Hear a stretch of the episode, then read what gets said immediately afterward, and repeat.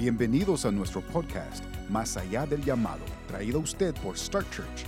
Esperamos que sea motivador, inspirador y útil mientras persigue el sueño que Dios ha puesto en su corazón. Los participantes de este podcast no son abogados y esta grabación no debe considerarse asesoramiento legal. Comuníquese con la oficina de su abogado local cuando sea necesario. Disfrute del podcast de hoy, Más allá del llamado. Saludes pastores y a todos los líderes que nos escuchan. Mi nombre es Angie y tengo el honor de conducir nuestro podcast de Star Church llamado Más allá del llamado. Antes de continuar, quisiera dar gracias a todos los fieles escuchantes. Gracias no solo por escuchar, pero también compartir nuestro podcast Más allá del llamado con otros líderes y pastores dentro de los Estados Unidos.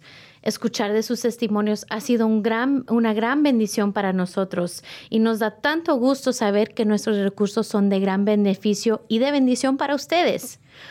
Hoy de nuevo con nosotros tenemos a nuestro invitado especial, Lester Ruiz, quien es el vicepresidente de Star Church. Lester ha estado continuamente apoyando a los líderes y pastores en los 50 estados y Puerto Rico y hoy estamos muy agradecidos de tenerlo. ¿Cómo estás, Lester? Muy bien, Angie, muy agradecido y wow, una oportunidad como esta pues no la quiero dejar pasar. Estoy muy contento de estar aquí. Gracias, gracias por tu tiempo. Sé que has tenido varias conferencias. ¿Cómo, Sí, claro. ¿cómo han estado yendo las conferencias? Mira, la conferencia ha sido, wow, una bendición llegar a tantos hogares, ¿no? De los líderes por medio de nuestras conferencias virtuales y escuchar los testimonios eh, y, y ver cómo creativamente los pastores están navegando en medio de esta crisis. Es impresionante ver cómo se aplica ahora esa creatividad durante este tiempo y ver cómo los pastores no desean quedarse atrás. Y, bueno, y si nos están escuchando, invito a ustedes, pastores y líderes, a que nos acompañen a nuestras futuras conferencias que ya tenemos planeadas aquí en Star Church.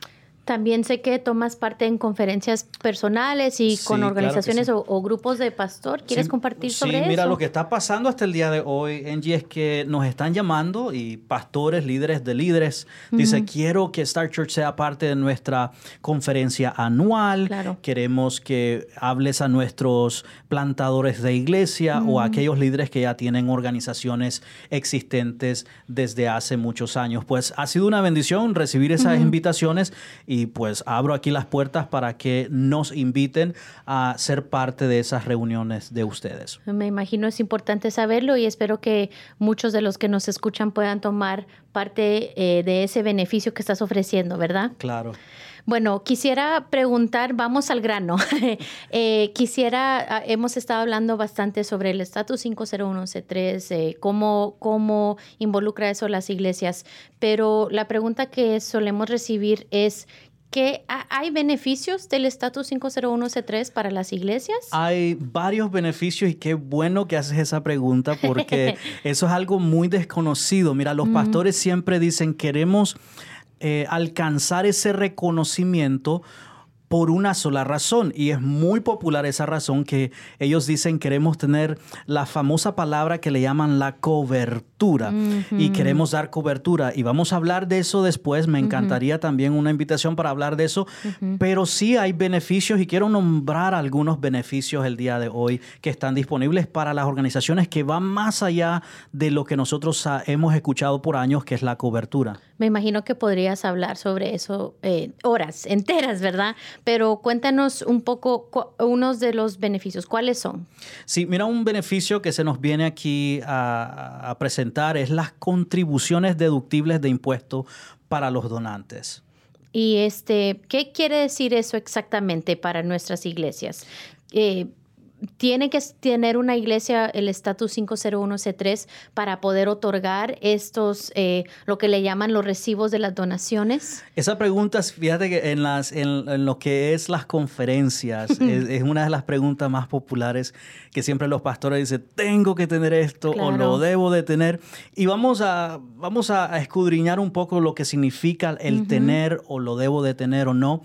Mira, uno de los beneficios más grandes, hablábamos de las contribuciones deductibles de impuestos para los donantes, pero vamos a ir un poquito más atrás. El, el quitarle esa famosa carga de la prueba Mm. que se le impone a los donantes de las iglesias que no tienen el estatus 501c3 es, es uno de, las de, las me- de los mejores beneficios.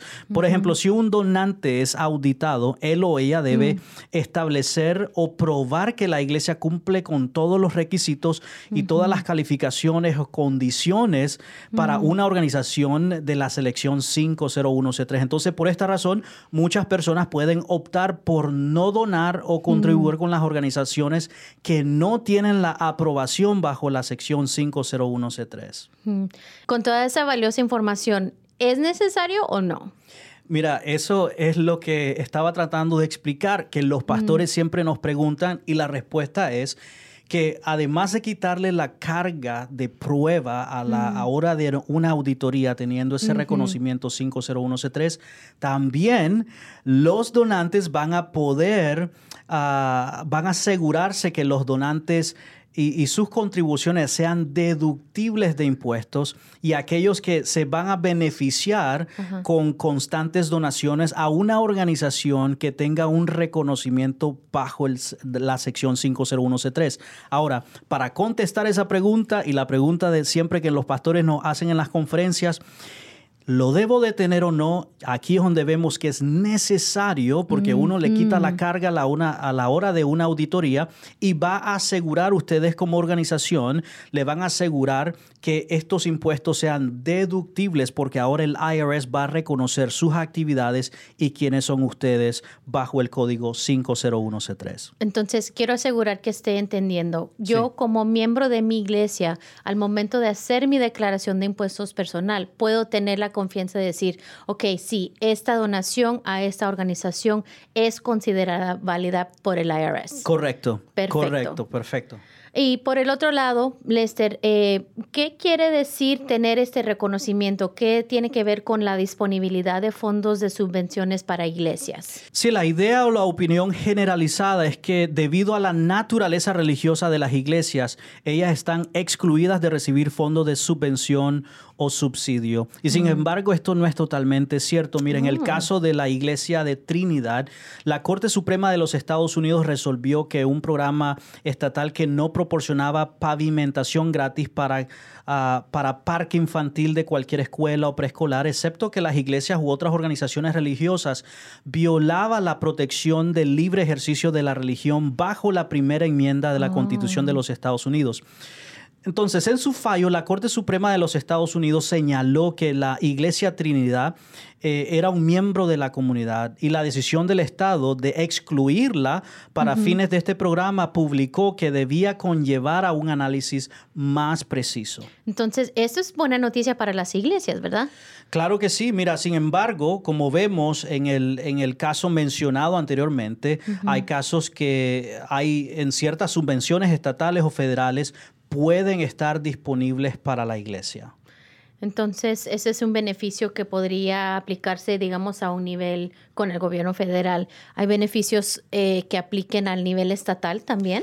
También, mira, pregunto, ¿no? ¿Qué le parecería si su iglesia no tuviera que pagar el impuesto estatal sobre las ventas? Wow. ¿Qué parecería si su iglesia tiene propiedades y le gustaría que si su iglesia estuviera exenta de pagar el impuesto de la propiedad? Wow. Estos son algunos de los beneficios disponibles para organizaciones sin fines de lucro. Ahora, en algunos de estos casos, el Estado requeriría que se incluya con las- la solicitud de una carta de aprobación como la organización bajo el 501C3. Quiere decir que muchos de estos beneficios se tienen que comprobar y tienen que enseñar esa carta de aprobación que están bajo el reconocimiento, bajo el código 501C3. No me imaginé que estas otras exenciones también existieran al tener so- solamente una. eh, siempre es un beneficio. Lester, ¿qué recomiendas eh, que- es- sería el siguiente paso para un pastor que nos escuche y diga, yo, yo quisiera tener todos esos beneficios? Vemos una correlación entre todos estos beneficios, desde el, el beneficio estatal, como tú lo mencionabas, y todo el beneficio federal bajo la sección 501. ¿Cuál es el paso?